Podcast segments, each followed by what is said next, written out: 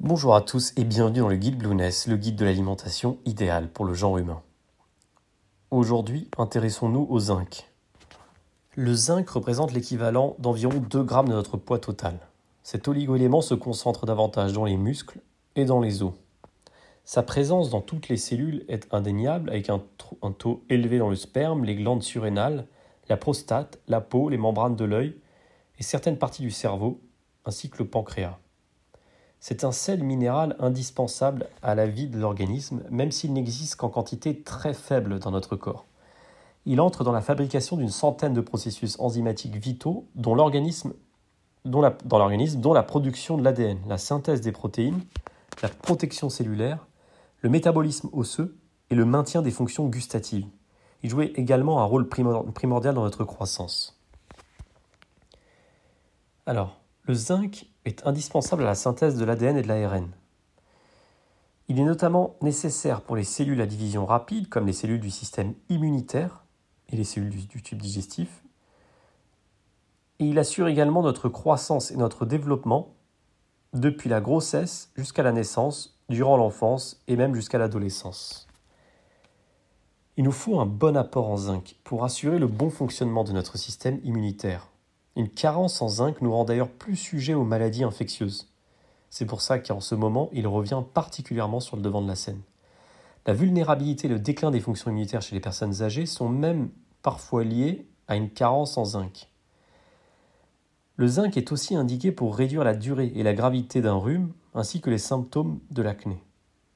Mais alors quels sont les bons apports en zinc? En général, un adulte normalement constitué a besoin de 12 mg pour ce qui est des femmes à 15 mg pour les hommes de zinc par jour.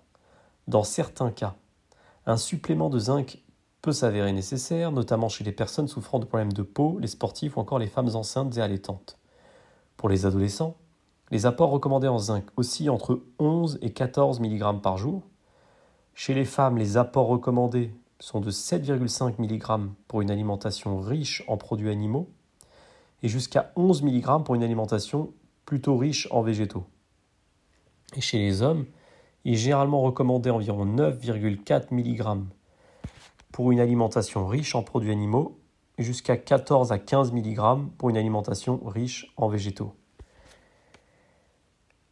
Quels sont donc les aliments riches en zinc? L'huître est la principale source de zinc. Elle en contient 70 mg pour 100 g. Les besoins en zinc seront comblés par la consommation entre autres de crustacés, de viande rouge, de céréales complètes, de jaune d'œufs et de légumes. En général, l'organisme absorbe entre 15 à 40% du zinc présent dans les aliments. En général, le zinc d'origine animale est mieux assimilé, donc jusqu'à 40% d'assimilation.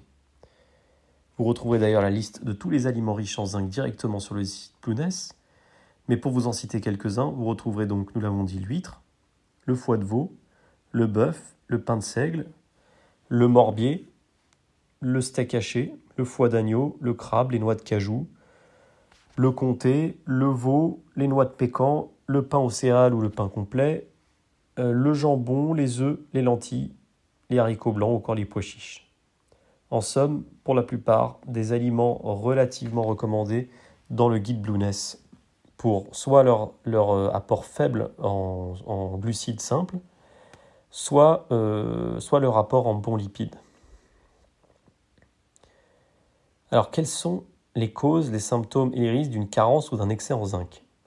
La carence en zinc est plus fréquente chez les végétariens, car le zinc d'origine végétale s'assimile moins bien dans l'organisme.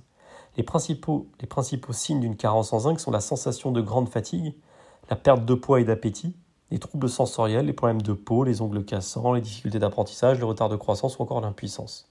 Une bonne vigilance s'impose en cas de grippe, de rhume ou toute autre infection qui peut réduire la teneur en zinc dans l'organisme. Mais les principales sources d'une déficience en zinc concernent essentiellement un apport alimentaire insuffisant ou encore un trouble de l'absorption digestive. Une carence en zinc chez la femme enceinte peut provoquer une naissance prématurée de l'enfant, des malformations du tube nerveux ou ultérieurement un retard au niveau du développement psychomoteur. Par ailleurs, l'excès de zinc peut entraîner des nausées, des fièvres, des vomissements en raison des interférences liées à l'absorption des autres oligoéléments et minéraux de l'organisme. L'absorption du zinc est d'ailleurs facilitée par les acides organiques, mais réduite par l'acide phytique. Il est donc recommandé de privilégier le zinc contenu dans les viandes par rapport à celui contenu dans les produits céréaliers. Certains médicaments réduisent également le taux de zinc, comme les contraceptifs oraux, les anticonvulsivants, l'hormonothérapie de remplacement ou encore certains médicaments vasodilatateurs. Toute prise de supplément de zinc requiert absolument la consultation préalable d'un médecin. Certains multivitamines n'en contiennent pas, quand d'autres en contiennent, mais à des doses couvrant les apports journaliers recommandés, environ 10 mg.